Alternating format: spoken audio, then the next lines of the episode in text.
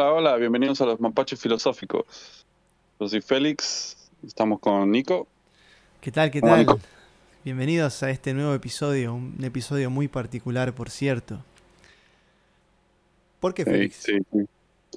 Porque por fin tenemos eh, un invitado, o invitada, mejor dicho. ¿Invitado o... Uy, invitada. No, invitado o invitada. Ahora, Invi- me quedó la duda, ¿no? Porque nosotros habíamos estado pensando mucho tiempo, ¿quién puede participar? Eh, habíamos estado hablando mucho de, del género de survival horror. ¿Cómo se pronuncia eso? ah, Survival Horror. Ah, pero vos lo haces muy bien. Loco, me tenés que dar un Ah, curso. son, Tenés que dar un son nueve curso años, son nueve años vivir acá, ¿qué creo? y pensar que te fuiste de acá sin saber decir hello. Nah, exagerado. eso. Así que, bueno, hablando de, de- de ese género tan, tan popular y tan copado, em, vamos a mencionar un título que se llama Silent Hill, ¿no? Ya lo hablamos mucho y, y todavía no estoy, Sí. no estoy presentando como te estás dando cuenta, porque estoy dando un poco Sí, de suspenso, ¿viste? Bueno, ¿la Claro, presentás vos o la presento yo? Ah, Yo creo que la deberías presentar vos, ustedes se conocen mucho más tiempo que yo, así que... La presento yo entonces. Bueno, para esta noche o tarde o día, depende de cuándo estén escuchando, nos damos un lujazo hoy de tener a Tania, que nos va a estar acompañando. ¿Qué tal, Tania? ¿Cómo va eso? Hola, gracias por tenerme acá en el programa. Qué genio. Hola, hola. ¿Qué tal? ¿Cómo va todo? ¿Todo bien? ¿Ustedes? Bien, bien, todo, Todo bien acá, con muchas ganas de, de incursionar en este género de, de videojuegos tan copado, por lo menos para mí. No sé vos, Félix, si, si es un género que... No, a mí me encanta. Sí, a mí me encanta. Por ejemplo, Silent Hill es uno de mis juegos de terror favoritos, así que... Bueno, bien. Tania es eh, gamer, ¿no? No sé. Claro, juego desde los siete años más o menos. Buah. ¿Tuviste Play? ¿Con qué empezaste a Sí. jugar? Empecé a jugar con computadora. Mm. Ah, mira. Ya Sí, de sí, temprano sí. comprar. Sí, sí, sí. ¿Y qué género de Ya hago- juegos te copaban más? Empecé a jugar en sí eh, en computadora porque, bueno, mi papá había comprado computadora y él como que me fue metiendo de a poco en esto de los videojuegos. Empecé jugando juegos que le gustaban a él, como Call of Duty o Red Alert. Y después fui encontrando juegos que por ahí me gustaban más a mí con el tiempo. Wow. ¿Y cuál, cuál es tu género favorito? Mm, mi género favorito suelen ser los juegos de mundo abierto en general, tipo eh, The Elder Scrolls o The Witcher, me gustan mucho, pero también como que encuentro mucho el encanto en los videojuegos de terror, justamente. Mira. Entonces, sos más de RPG entonces. Sí. ¿Y ¿Vos, Nico, te gustan los RPG? A mí me gustan los RPG, sí. Me gustan los, los juegos de terror también, los de acción, los de fútbol, lo que pinte. a mí, me, a mí me tiene que cautivar el, el título en sí. Después en- Claro. al género no. La verdad que no, no le hago diferencias. Che, antes que empecemos, pregunta para Kitten, para tirar al frente ya. ¿Escuchaste, ¿Escuchaste por lo menos un episodio de nuestro programa? Sí, escuché, no, no completo, soy sincera, pero sí, sí he escuchado, escuché bastante. Ah, bien, bien, bien. ¿Y qué tal? Me, me gusta, me gustan lo- los temas que, que fueron tratando y cómo se fue desenvolviendo el programa, el programa. Me pareció que es muy como didáctico, como muy, no sé, como muy ameno la, la charla que tienen. Sí, creo que esa es la idea, Nico. Ahora, Félix, ¿cómo vas a comprometer a la primera invitada de esa manera? O sea, está siendo un poco rudo. Nah, como que- eh, así como somos nosotros, se pregunta y bueno, pasa. Bueno, de hecho, acá, eh, gracias a, a u- a una de, a uno de, los, de las entregas de Silent Hill, se puede decir que Tania eligió su profesión. Eso claro. O sea, por favor, contalo, contalo porque todos lo quieren saber. Bueno, eh, yo soy psicóloga, soy licenciada en psicología. Eh, justamente hice mi tesis de grado sobre videojuegos y también, bueno, tengo un posgrado en lo que es psicoanálisis de niños y adolescentes y actualmente estoy haciendo una diplomatura en lo que es ciberpsicología. Eh, Ah, básicamente, sí, básicamente eh, me empezó, me empecé a adentrar mucho más en el terreno de la psicología cuando tenía 14, 15 años, que fue cuando jugué Silent Hill 2. Y bueno, es un juego que, como se sabe, tiene mucho contenido psicológico. La forma en que se desenvuelve tanto la historia de- del protagonista como em, cómo se muestran los monstruos que aparecen, cómo se desenvuelve también la historia. Tiene mucho contenido psicológico y mu- mucho es, es bastante analizable, digamos, desde la psicología. Claro. Silent Hill 2. Titulazo. Sí. Juegazo. ¿Se puede Tremendo. Ah, decir es que, es el mejor de, de la saga? En mi opinión, sí, es mi favorito. Sí, yo concuerdo también. ¿Por qué es el mejor para ustedes? A mí me pensaba que están. Ah, bueno, bueno. En mi opinión, eh, si bien uno cuando juega Silent Hill, que empezás desde el primero, al menos em- eso fue mi, en mi caso, es como que se te presenta en el primero una historia que tiene que ver más con quizás con un culto religioso, con, con toda otra perspectiva que es diferente a la que se presenta en Silent Hill 2. Porque ahí va como una historia, si bien manteniendo todo el tema de Silent Hill como pueblo, el culto, pero muy de fondo, es como que se presenta la historia del protagonista, James, que tiene, es muy particular, digamos. Y yo creo que eso es lo atractivo, cómo se va desenvolviendo hacia el final de la historia también. No sé si podemos contar spoilers y eso. Qué buena pregunta. Eh, la verdad es que tratamos de evitarlos porque siempre estamos invitando a nuestros oyentes a que puedan eh, después probar los juegos que, uno menciona, ¿no? Em, quizás algunas cosas podemos dejarlas ahí picando, eh, pero hiciste una introducción muy clara de lo que es el Silent Hill 2, cuál es el personaje principal, y estaría bueno saber cuál es el conflicto del juego, ¿no? De la narrativa. Bueno, Ah. principalmente el juego inicia con James recibiendo una carta de su supuesta esposa muerta. Wow. La, claro, empieza fuerte. Eh, y la carta, ella le dice que lo está esperando en su lugar especial, que es Silent Hill, donde ellos habían tenido su luna de miel. Ahora si jugaste Silent Hill 1 y después jugás el 2 y, y lo está invitando al chabón a ir a donde fue Silent Hill 1, que es lo mismo, estamos todos locos. O sea, no vayas.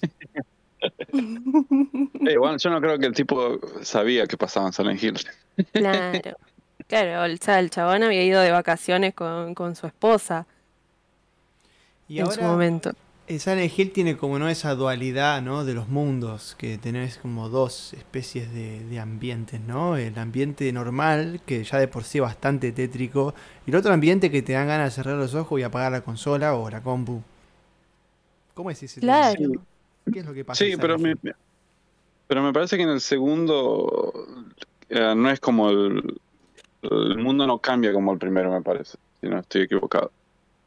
Claro, como que en el segundo lo que hace es como tomar, digamos, la... Yo, yo lo interpreto de psicológicamente, o sea, toma contenido del inconsciente de James. Es decir, toma todo lo que tiene que ver con sus deseos ocultos, con un montón de cosas que forman el contenido que uno no tiene registro eh, en su vida, o sea, diariamente. Uno no piensa, ay, esto es contenido de- del inconsciente. O sea, es algo que eh, permanece en la mente como prohibido. Generalmente se filtra a través de los sueños, por ejemplo, o de diferentes actitudes que uno puede llegar a tener. Por Claro. ejemplo, lo- los actos reflejos también son parte de eso. Podría ser, o también cuando nos equivocamos al hablar, muchas veces ahí hay contenido inconsciente también. Por ejemplo, lo que se llaman los actos fallidos.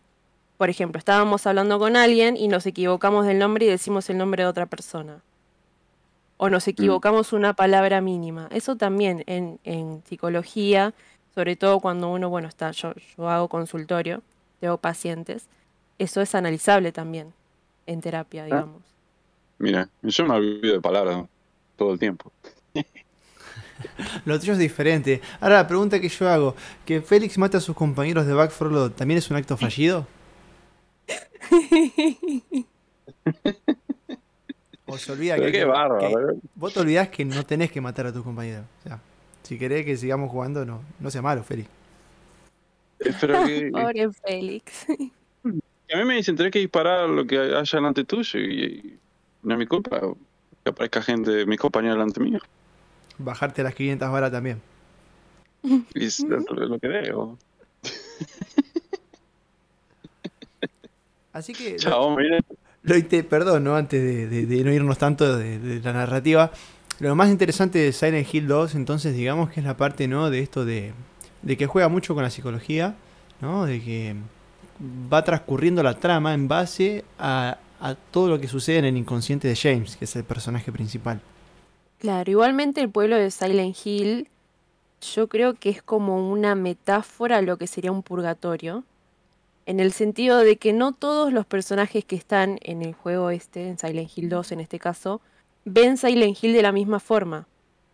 Cada uno tiene una perspectiva diferente de cómo se ve Silent Hill, acorde a las problemáticas eh, individuales de cada uno. Sí, es verdad. Está, creo que un- uno de los personajes secundarios que hay no me acuerdo bien si el nombre era Eddie o... Eddie, sí, Eddie. Eddie, Eddie era el nombre, sí. Ese también veía al pueblo de diferente manera. Claro, o Ángela también. No, Ángela también, sí. Ángela la nenita, ¿no? No, no, Mismo- no, Ángela la- Ángela la- es la de la del cuchillo. la otra mujer. Sí, sí, sí, sí. la- Claro, y de hecho, bueno, la- Laura, que es eh, sí, la nena, también, ella no ve monstruos en Silent Hill, sí, por la inocencia que ella tiene. claro. Nada, sí, para ella es un pueblo, creo que abandonado, ¿no? Creo que Claro. no había nadie. Sí. Ángela es muy... e- Esa es... La, la, la mujer esa la pasó feo. Y sí, la verdad que tiene una historia bastante fuerte y creo que también eh, cómo fue desarrollando su personaje a lo largo de, de lo que nos presenta el juego es bastante interesante. Sí. Este, no, está bueno. Y además a Eddie, ahora que lo, le hacían Bullying. bullying, sí. Y eso lo trastornó bastante. Sí. Ahora, hay Vos- algo... vos- vos- Perdón que interrumpa, eh, hay algo muy curioso em, en este juego que a mí me pasó, no sé si les pasó también a ustedes o, o a los mismos oyentes, em, encontrarse con ciertos pasillos en la parte de los departamentos o cuando está en el hospital, que está todo como tan oscuro, con, con tantos elementos de, de- de- del gore, quizás, y raros, que generan como un- una especie de ansiedad o un cierto terror, en mi caso, que, que es como que el corazón se te acelera de decir, uy, acá pasa algo, acá me voy a cagar todo. Y buscas como loco un- como cambiar, entrar en una habitación y cambiar ese, ese lugar constantemente. Y recién es como que respiras. Es muy loco eso, ¿no, Tania? No sé cómo... Yo creo que. Todo es lo que, justamente lo que hace eh, juegos como Silent Hill, que tienen mucho eh, contenido de terror psicológico, es justamente eso, el hecho de no saber, o sea, uno tiene miedo, uno tiene, le da esta, esta sensación de ansiedad, de, de estar alerta, pero no sabe específicamente de dónde viene, porque el juego te lleva justamente eso, está ambientado para que uno tenga terror constante. Y recién en habitaciones donde uno tiene todo un poco más controlado, donde quizás son habitaciones más pequeñas, es donde uno puede permanecer más calmado. Claro. Nada más la, la música ayuda bastante a, Sí. a- al terror. La verdad que Silent Hill tiene un- una música muy especial. Sí, sí, sí. Esta- son autores japoneses, ¿no? Hideo Claro. Creo que era. No, eh, Akira Yamaoka, me parece. Ajá. Sí, ese, sí. Ese está encargado de la música. Sí, sí, da mucho más miedo la saga de Silent Hill y bueno, incluso este juego que estamos hablando, el 2, que los de Resident Evil. Como que Resident Evil te pone un poco ahí al acecho, pero, pero nada que ver, porque los escenarios son diferentes, quizás son escenarios reales y todo esto es como algo que uno se la pasa tratando de descifrar cuando aparecen esos especies de, de jefes o bichos raros que no sabes qué son y, y, tu mente necesita saber qué es lo que está viendo y trata de buscarle algún parecido a algo. Y eso es re loco. Claro, eso es a mí lo que me llevó, bueno, cuando yo era adolescente que jugué este juego, también a investigar sobre qué significaba cada, monstruo. Eh, es decir, la, el contenido atrás, más allá de lo que uno veía. ¿Qué significa en la historia de cada personaje? ¿A qué viene? ¿Por qué tiene esa forma? ¿Por qué, se, por qué actúa de, también de esa, de esa manera? Claro. Nada más eh, te da un. como una. Ah, ¿Cómo se dice esto? Como te da a entender como que el pueblo los llama a los diferentes personajes también. Es algo del. El pueblo de una forma los atrae y, los hace vivir todas esas, esas pesadillas, digamos. Claro, sí. Por ejemplo, encontrarte con un par de, piernas como enemigo, dos piernas, dos pares de piernas juntos, unidos como soldados. Qué loco. Ahora lo más loco, ¿no? Es esa especie de, de cosa que viene con un triángulo pirámide en la cabeza. Algunos piensan que es el personaje principal. ¿Quién es? Pyramid Head. Yo creo que acá podríamos aplicar, bueno, lo que en teoría freudiana se llama yo, super yo y el ello. Les explico. El ello vendría a ser como todo lo instintivo. Y yo creo que eso es lo que representa un poco al comportamiento de Pyramid Head. Justamente, Pyramid Head es puro instinto. Fíjense si no como, bueno, no, no voy a spoilear, ¿no? Pero en varias oportunidades, eh, el trato, la conducta que tiene hacia otros monstruos, bastante perturbadora. Bastante sexual, digamos. Sí, justamente. Mirá que Esto vendría a representar los deseos inconscientes de James también. Sí. Y la culpa también. Wow. Wow. Bueno, esas son cosas que uno va, ¿no? Va como descubriendo a medida que va haciendo avances a lo largo del juego, que de hecho es bastante difícil, ¿no? Hay partes que está todo como súper oscuro, no, no se puede ver nada y y hay como cosas que salen de abajo los autos rápidos, así que te pegas cada cagazo que lo tenés que jugar de día, me parece. Yo lo jugaba de día. Pero tenía 14 años. No, yo también lo jugaba de día. No, nunca me animé a jugar un juego así de noche, de esos. No, no, una locura. Yo, yo tampoco no quiero a mí yo no tengo problema con los spoilers, porque es un juego viejo, pero... claro, aparte es un juego bastante conocido dentro de la comunidad, es como que ya todos saben la historia. Sí, todo el mundo. Pero si no queremos spoilear, uh, lo que sí voy a decir que cuando llegas a leer la carta completa de la esposa de James, es bastante... A mí, por lo menos, mm, a mí me hizo lagrimear un poquito, un poco, no voy a mentir. Porque es, es bastante triste. Es bastante triste. Muy emotivo. Sí, sí, sí. Sí, es una, una de las mejores narrativas de juegos de, este género. Sí. sí, sí. Pero, lo que sí no es un spoiler porque, digamos, te lo dice desde el principio. La, la, la mujer, digamos, murió, de, estaba enferma. La mujer estaba enferma. Tenía una enfermedad y los doctores no encontraron una cura. Y eso afecta mucho a, yo qué sé, en la vida real, digamos que eso puede afectar mucho la relación de pareja. Claro, Por, por la actitud que, que María tenía. Claro. Porque ella es como que contaba en la misma carta que ella al, al, ante esta situación eligió empezar a separar a todos sus seres queridos de ella. Claro.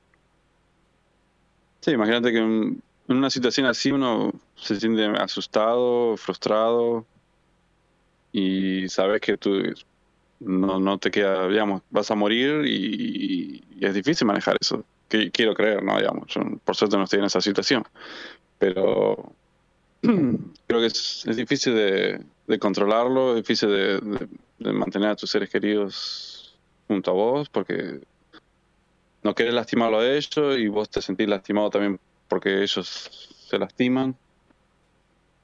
Entonces, es, es difícil, creo que sí. Sí, fuerte, ¿no? Sí, sí. Qué, qué uh, loco. Y yo que trataba de buscar siempre una similitud en las narrativas del Silent Hill 1 al 2, pensando que estaba todo concatenado, que todo tenía que ver con todo. Aunque eso en verdad sucede, creo que del 1 al 3. En el 3 ya, ya aparece la hija del protagonista del 1, ¿no? Que era Harry Mason, ¿era? Y ese era Cheryl, ¿no? Pero en el 2 es como que es algo totalmente que bueno, después no sé qué pasa si tiene alguna repercusión en el 4, el 2. ¿El personaje del 4 no es James, el principal? No, no, no. Nada que ver, entonces. No, el del 4 es Henry. Claro, lo que sí aparece en el 4 es el padre de James, justamente. Ah, que, si no me equivoco, era, eh, digamos, el dueño o tipo portero de los apartamentos donde vivía Henry. Sí, era como el encargado, pero ¿e-, ¿eso está confirmado que era el padre? Sí, creo que sí. Pues, sé que tenía el mismo apellido, así que supongo que debe ser. Y hablando de Silent Hill 4, no sé si a ustedes les pasó, pero a mí me dio mucho miedo ese juego. Esos especies de, de, de almas flotadoras que iban así como fantasmas, que no les podían hacer nada. O sea, me traumé me traumé, me traumó. ah, no, no te voy a mentir, yo lo había empezado a jugar una vez y me llegaba los fantasmas ese y como no, no sabía qué hacer. Sé que ah, después más adelante agarras como unas espadas que, que las clavas ahí a los fantasmas y ya no se mueven, pero en un momento no sabía qué es lo que tenía que hacer y me daba tanto miedo que lo, lo dejé jugar por un tiempo. y después volví. Volví después y lo terminé, pero... Volviste de día. La primera vez lo, ¿Cómo? Volviste de día. Estaba de noche, volviste de día. no, pero lo había dejado por varios meses, o creo que un año. Lo dejé por la. Me acuerdo. Y volviendo al, un poco ¿no? al Silent Hill 2, está en diferentes formatos, digamos, si fue lanzado para PlayStation 2, pero se puede encontrar para PC. Creo que lo que se puede encontrar para PC, si no estoy equivocada, es la versión remasterizada, muy entre comillas, porque la realidad es que lo que pasó con ese juego particularmente es que eh, Konami borró varios de, borró al, lanzar el juego principal, digamos la primera vez, luego borró bastante contenido, por lo cual los programadores tuvieron que volver a realizarlo. Y no quedó igual a como era antes. De hecho, muchas partes perdieron calidad en vez de ganar calidad. Sí, además tuvieron, tenían diferentes actores interpretando las voces también. Claro, porque los actores originales, creo que por cuestiones eh, económicas, no sé bien qué tema, no quisieron prestar nuevamente la voz. Sí. Mm. Por eso a la gente mucho no, les gusta el, el remaster, supongo que dicen.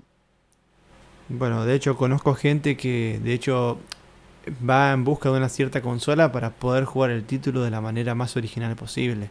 En este caso estamos hablando de una especie de exclusividad de la PlayStation 2 para, para ese título, ¿no?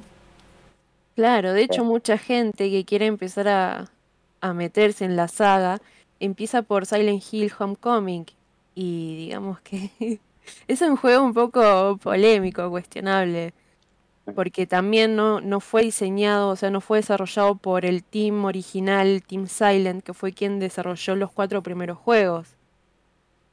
Claro. Después hay otro que se llama, creo que Shattered Memories, que es como que va recorriendo lo que pasa en el 1 desde otra perspectiva y... Claro. Y es un juego, no, no tiene mucha acción en sí, sino es más de... Claro, tenés que huir porque ahí no tenés, eh, no tenés como en los demás juegos la posibilidad de defenderte. Yo creo que eso también es lo que hace interesante a Silent Hill muchas veces, o, o juegos quizás como Resident Evil también, que vos tenés que decidir si huir o enfrentar eso.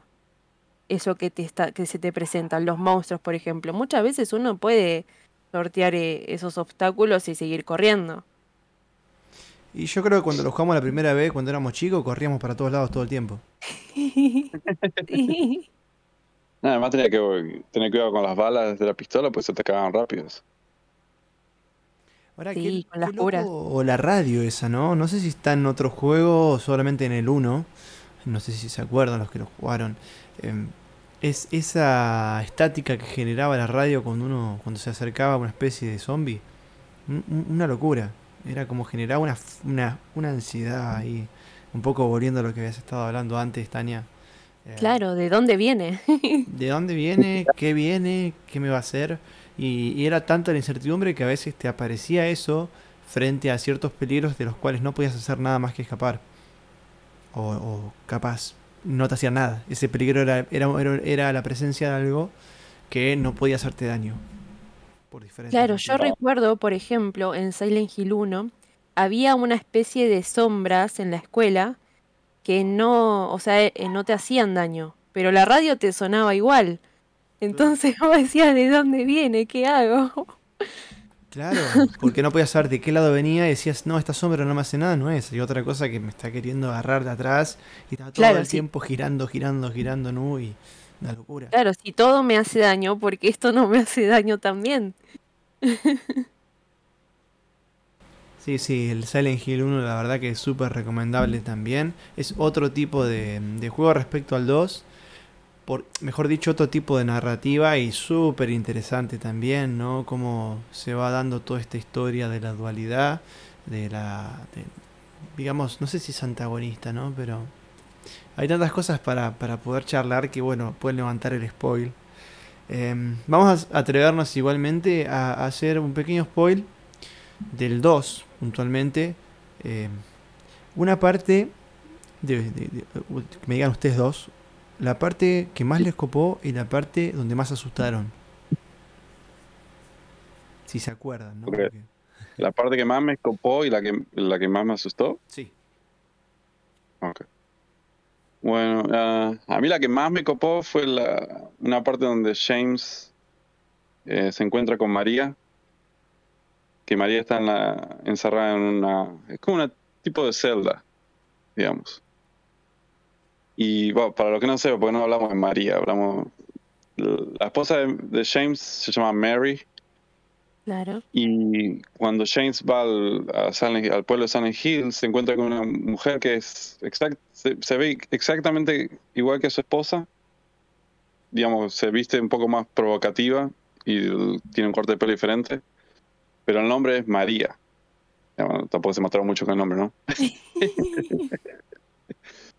Pero supuestamente no es la esposa de él, digamos. Y en una parte del juego se, ellos dos se pierden y James la encuentra a María en la celda, en una celda. Y es muy copado porque vos podés notar como ella juega psicológicamente con James. Lo, lo, trata no sé bien cómo explicarlo porque es como que lo, lo trata de confundir, lo trata de hacer creer que es la esposa, pero al mismo tiempo no es. Es, es bastante raro, pero es muy copado esa escena. No sé si a Tania qué le pareció eso. Claro, también es mi favorita. Y de hecho, eh, María lo. Va, sí, María. Intenta como darle datos que solo Mary sabe. Y ahí es Claro. donde James se confunde. Y después ella le dice: Yo soy lo que vos querés que yo sea. Claro, Porque eso tiene que ver con el inconsciente de James, con los deseos ocultos que él tiene. Y también sobre su sexualidad frustrada. Wow, qué profundo. ¿Y la parte que más les asustó del juego? ah, uff. ¿Qué tanto? A mí la prisión, ah, toda la parte de la prisión, que es, serían los casi últimos niveles, me asustó bastante. Sí, sí, sí. porque es como se torna muy laberíntico por partes y tiene un diseño que por partes no te deja ver qué, qué viene, porque justamente es como un laberinto. Claro. Se me había perdido. Esa parte-. Sí, no, encima. Esa es- parte que está en, en el subterráneo, ¿no? claro. Sí. Eh, cuando, ya, cuando ya pasas de la sociedad histórica, ahí ya viene la parte de la prisión. Claro, sí, sí. y Que justamente es cuando James tiene que descender y descender porque se tira por agujeros. Eso, eso vas como Claro. cayendo más para abajo. Y decís, ¿dónde te estás metiendo, amigo? Salí de ahí. Claro, yo creo que es como una metáfora también a ir más profundo en el inconsciente de James, para que él también pueda, eh, digamos, hacerse cargo de la verdad, digamos, que Claro. después lo vemos en el final, ¿no? Sí. A mí hay una parte que me asusta mucho. En verdad, dos. Me voy a dar el lujo, en vez de decir una que me gustó, digo dos que me dieron miedo.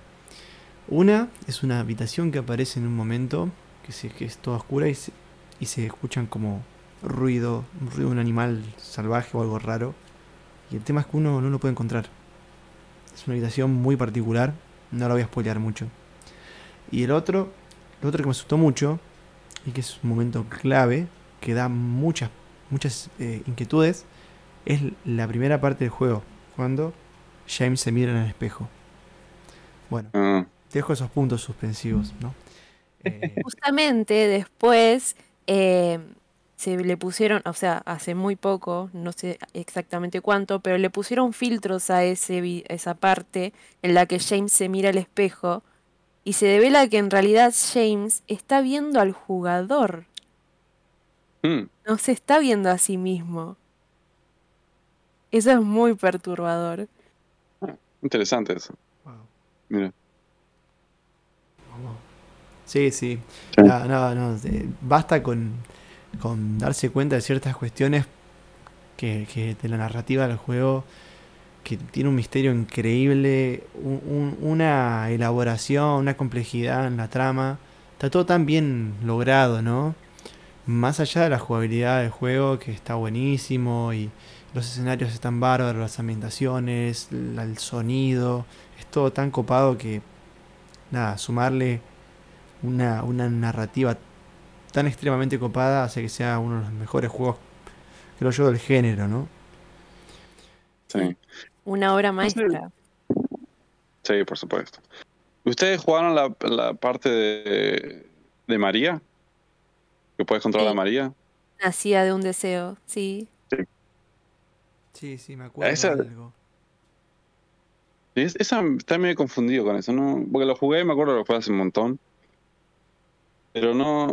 Porque yo empieza, ella empieza de una forma y al final no sé si termina poseída o qué onda, no, no. Esa parte me confundió bastante a mí. Yo creo que es confusa porque ella también, ella despierta ahí en el club de, de striptease donde ella trabajaba, pero no recuerda nada antes de eso. Claro, Yo creo que porque justamente el pueblo la creó con la llegada de James al pueblo. O sea, es una creación de James. sí. Sí, pero. ah, Sí, eso, eso eh, concuerdo, pero después. Yo sé que hay una parte que ella trata de ayudar a, a un tipo que supuestamente hay un- una persona en una habitación y cuando abre la habitación no hay nadie ahí. Claro. Pero, Sí. pero es como que ella, no sé si, no quiero decir como que termina poseída, pero es como que algo le entra a ella, me parece. Claro, y justamente después de ese momento es donde ella se encuentra eh, con James, digamos. Claro, sí, sí, sí. Ahora, ¿cuánto, cuánto contenido psicológico ¿no? que tiene el juego? Y, y volviendo un poco ¿no? a esto de, que fue como em, el origen ¿no? de, tus ganas de, estudiar psicología, Tania. Eh, después vos seguiste inda- indagando o quizás trabajando sobre ciertas cuestiones que tienen que ver con la psicología y los videojuegos. Sí, de hecho, bueno, como comentaba antes, eh, yo realicé mi tesis para graduarme, mi tesis de grado, eh, con una temática de videojuegos. eh, el tema era agresividad e impulsividad en usuarios de videojuegos online. Y lo que yo quería demostrar, eh, o sea, mi hipótesis, era que tanto las personas normales, o sea, que no juegan videojuegos, ningún tipo de videojuegos, como aquellas personas normales, o sea, que con ninguna patología estábamos hablando, ¿eh? Aquellas personas normales que sí juegan videojuegos diariamente, eh, si hay diferencias entre lo que sería la agresividad y la impulsividad de estas personas. Y mi hipótesis era que no.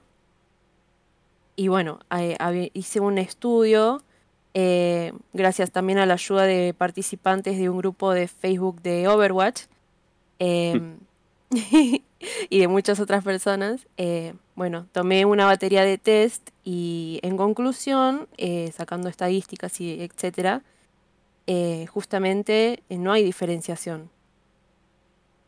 Y a través de la investigación que hice, lo que tendría que ver con agresividad e impulsividad era cómo la persona o sea, sacando que tenga alguna patología de, anterior, alguna patología de base, es cómo la persona se toma el videojuego. Si lo toma como una realidad, como una fantasía, como algo que solo se produce en el videojuego, porque también eh, había muchas investigaciones que decían que si bien las personas eh, pueden llegar a incrementar su agresividad, se produce solo en el momento que están jugando, o sea, más allá de, o sea, terminamos de jugar y no persiste eso. Y eso es muy interesante también. Mira. Sí, ¿no? Ahora, qué común es ver eh, al famoso Rage. Claro, todos nos enojamos jugando videojuegos, es algo normal.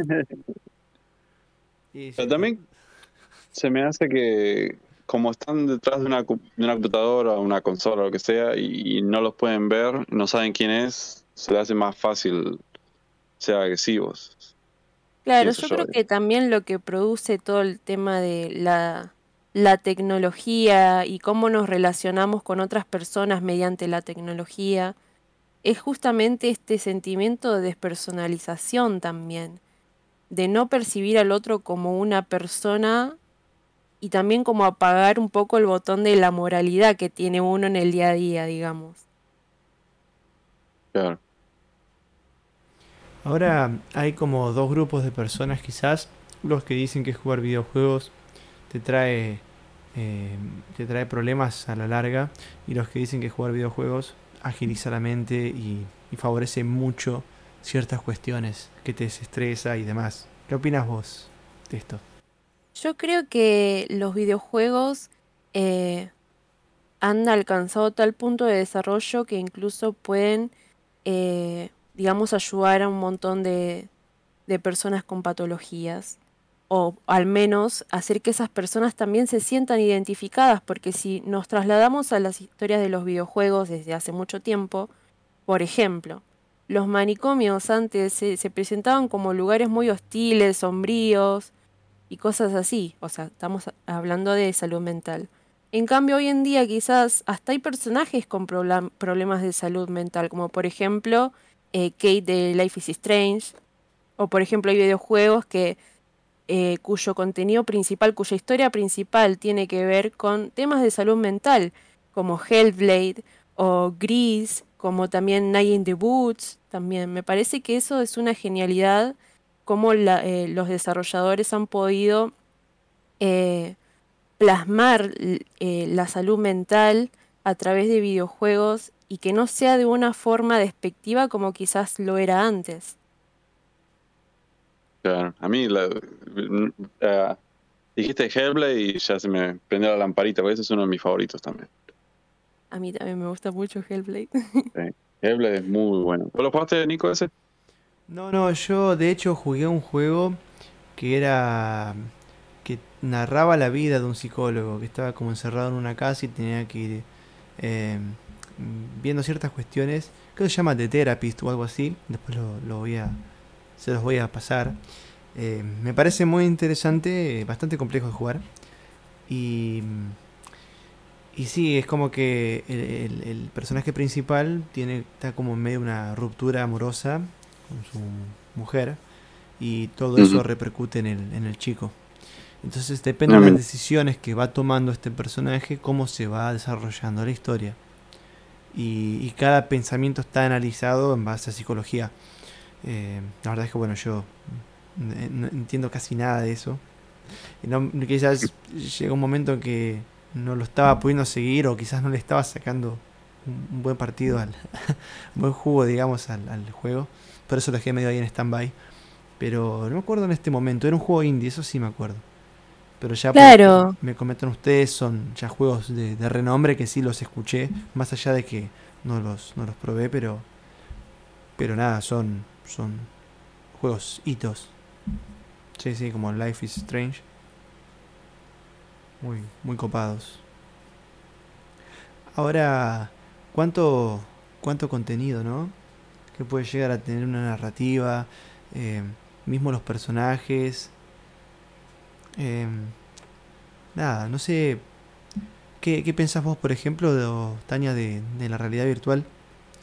¿Qué opinas sobre, sobre incursionar en esto tan nuevo que hace que si uno ya de por sí con una tele grande y con una narrativa tan copada como el Silent Hill 2 te metas adentro de, del juego, ¿qué podría pasar si nos ponemos esos lentes locos y estar ahí no más adentro todavía? no sé, en un Silent Hill 5 creado por el mismo el, la misma compañía o, o, equipo que trabajó en los Silent Hill de 1 al 4 nos podríamos dar varios golpes contra la pared, por romper la tele seguro, porque es así. Pero, ¿qué efecto crees que nos podría producir incursionar con, con la realidad virtual? Bueno, yo creo que todo el tema de la realidad virtual aún está bastante en pañales y siento que es como que hay que hacer mucha investigación al respecto. De hecho, se me venía también a la cabeza todo esto del metaverso, ahora que, que están está como en, auge, eh, o por ahí algunos eh, tipos juegos de chat virtual, pero que también tenés realidad virtual. Y me parece que lo importante tanto con esos, esos juegos, o bueno, el metaverso, todo eso, como con los videojuegos de realidad virtual, es importante cómo uno se lo va a tomar. Como la realidad o como un juego. Y creo que también eso va a colación de lo que yo trataba en mi tesis. Porque yo creo que uno tiene que tener una, una diferenciación entre lo que es la realidad y lo que es la fantasía, o bueno, en este caso los videojuegos, para que eso no se convierta en algo traumático también. Porque si estamos jugando un videojuego de terror y vemos a alguien morir, con los lentes de ahí de, realidad virtual y puede llegar a ser un poco chocante, digamos, quizás hasta traumático. Aún vos sabiendo que estás participando de un juego que es ficción, pero vos estás tan metido ahí adentro que es como que andás a ver lo que flashea tu mente. Claro. Yo creo que uno debería plantearse cómo me voy a tomar eh, eso. Porque también, bueno, hay películas que uno la ve y parece ver de verdad. O sea, yo, por ejemplo, me pongo a ver uno de los Avengers y a mí me parece verdad todo eso. Eh, cuando estoy viendo la película. Después que me desenchufo la película, digo, uh, qué buena película la de los Avengers, pero no creo que exista en la realidad. ¿Me explico? Claro. Sí, sí, sí. Uno que estaría bueno probar en realidad virtual sería el Resident Evil 7, el 7. Uh, qué miedo. sí. Pero tiene soporte de realidad virtual. Nunca lo jugué en realidad virtual, pero estaría bueno probar. Nunca lo jugué ni lo jugaría. Qué loco, qué loco, ¿no? Qué, zarpado. Así que, volviendo un poco, ¿no? A, a vos como gamer, Tania, ¿no? Que ya nos contaste que desde muy temprana edad estás ahí siempre en, en los videojuegos. ¿Actualmente tenés alguna preferencia de videojuegos online? Fuiste, bueno, sos jugadora de Overwatch, sos jugadora de Dead by Daylight, participaste en muchos em, streamings, ¿no? Que han hecho em, así amigos que, que tenés que, que están en Twitch. Em, ¿Qué tal la experiencia? Eh, bueno, a mí me gustan mucho los, los videojuegos en los que tengo la posibilidad de tener interacción con otros amigos o también esto de lo cooperativo, ¿no? Como quizás son Dead by Daylight, Overwatch, o bueno, también juego League of Legends eventualmente. Me parece que eso también está bueno el tema de que los videojuegos posibiliten y sean un medio para también socializar con otras personas y conocer otras personas. Me parece que eso es, está muy bueno.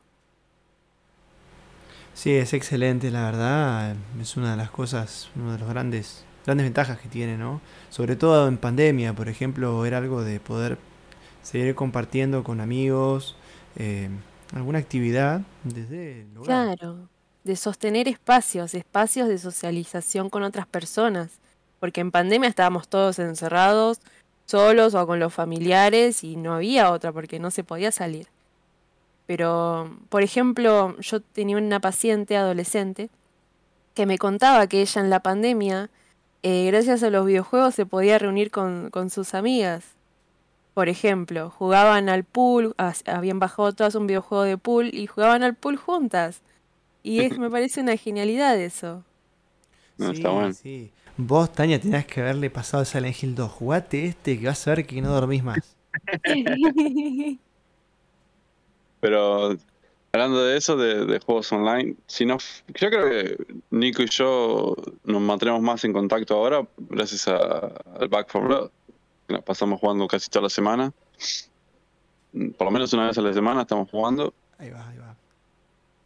Y gracias a eso también eh, empezamos a hacer el podcast también. Por, por el contacto que estamos manteniendo ahora. Y para recordar un poco, ¿no? El idioma español, porque Félix dice que se lo está olvidando. O sea, se fue hace no sé cuántos años, pero ya flashea que se olvida el idioma. Que el español ah, no flasheo. A veces se, le, el idioma. se le patinan las R's, a veces está tirando una R media eh, americana. a veces me olvido las palabras. No me olvido las palabras en español, las en inglés, pero no me las acuerdo en español a veces. Y me mata eso. Digo, la puta madre, ¿cómo no me acuerdo? Y tenemos espectadores que no solo son hispanohablantes. Así que estaría bueno, si se copan y les parece, hacer una recomendación del Silent Hill, de la saga o del Silent Hill 2, en inglés. Ustedes dos que son muy sabiondos al respecto. ¿Así? Ahora que empiece Félix. No, pero ¿qué tipo de recomendación? ¿Cómo, Invitar a los espectadores eh, de no hispanohablantes a que puedan descargarse el remaster del Silent Hill 2 o que vayan y se compren una Play 2, que seguro si abren el mercado libre de su país van a encontrar que está súper cara seguramente porque bueno, todo se va haciendo más caro y porque son cosas de colección. Así que libre. Bueno, a ver, ¿qué saco, qué saco de ahí? Pero Este. Alright, guys. Y'all need to play freaking Silent Hill 2. Alright? I don't know what y'all need to do. You go buy a PlayStation 2, or maybe y'all wait on the new PlayStation Plus extra subscription service coming up next month. Maybe they have the, Silent Hill games there. I don't know. But yeah, this I love that game. That that's one of my favorite games. So yeah, go play it. She. Okay, ya está. Bueno, ahora Nico. No, yo la verdad que no entendí nada. Para mí que, que Félix estaba pidiéndole plata a los oyentes. Que le decía que no, no. poneme mi tarjeta, depositame, acepto cripto y no sé qué. Ah, si quieren hacer eso también, pero no, no. Hay uno que siempre pregunta si aceptás patacones, Félix. Ah. Y yo, la verdad, que patacones acá no puedo hacer nada, así que no. Te lo mando a vos si quieres. Lo puedes poner en un cuadrito, capaz. Eso sí, estaría, ¿no? Y, y, vos, Tania, ¿cómo le dirías a los oyentes no hispanohablantes que la que jueguen en Silent Hill 2? Bueno, yo voy a ir cortita. eh, please play Silent Hill 2 because it's just a masterpiece. wow. Muy, bien, muy, bien. puntual, muy bien, ¿eh? Muy bien, muy bien. Mejor, que yo, mira. La verdad que sí, Félix. Además mejor porque no, no pido dinero, me parece ahí. Ah, pues Y vos, Nico, a ver, dale, vos sabés inglés, vos podés. Let's play Silent Hill 2. Ok. Gracias. Ok. E, e agora eu vou falar para todos os brasileiros. Vocês têm que jogar esse jogo aí, o Silent Hill 2. É muito bom, cara. É bom para caralho. Você tem que jogar, pode, pode jogar, pode comprar PlayStation 2, pode jogar ali ou pode até pesquisar e, e descarregar o, o remaster. Não sei como se diz em português, mas é um jogo muito bom mesmo, tem que probar.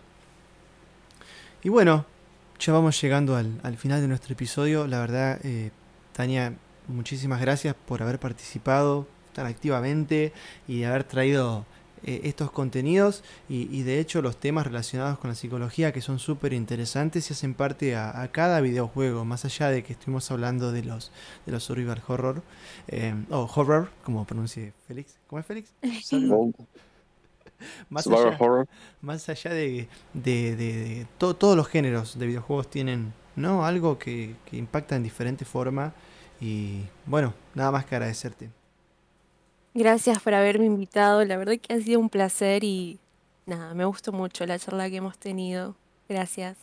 No, gracias por venir, Tania, y gracias por educarnos también, lo que es psicología. Cuando quieran, cuando quieran. No, súper interesante, la verdad, Félix, me quedé maquinando ahí. Vieron, posta, unas re ganas de jugar de nuevo el Silent Hill 2. Yo creo que en cualquier momento, en algún feriado, que, que seguramente allá no tengas que acá sí, como hoy que es 25 de mayo, lo hago público, eh, está ideal para jugarlo. No sé cuántas horas me llevará, pero pero está bueno para una maratón, ¿no? De día, obvio. Sí, está. De día. Ah, no seas cagón, jugarlo de noche. ¿Cómo se juega, carajo? Bueno, como decimos siempre, buenos días, buenas tardes, buenas noches. Esto fue el cuarto episodio de Mapaches, los Mapaches Filosóficos. Deseamos que tengan un lindo día, tarde, noche y los esperamos en el próximo episodio. ¡Chau!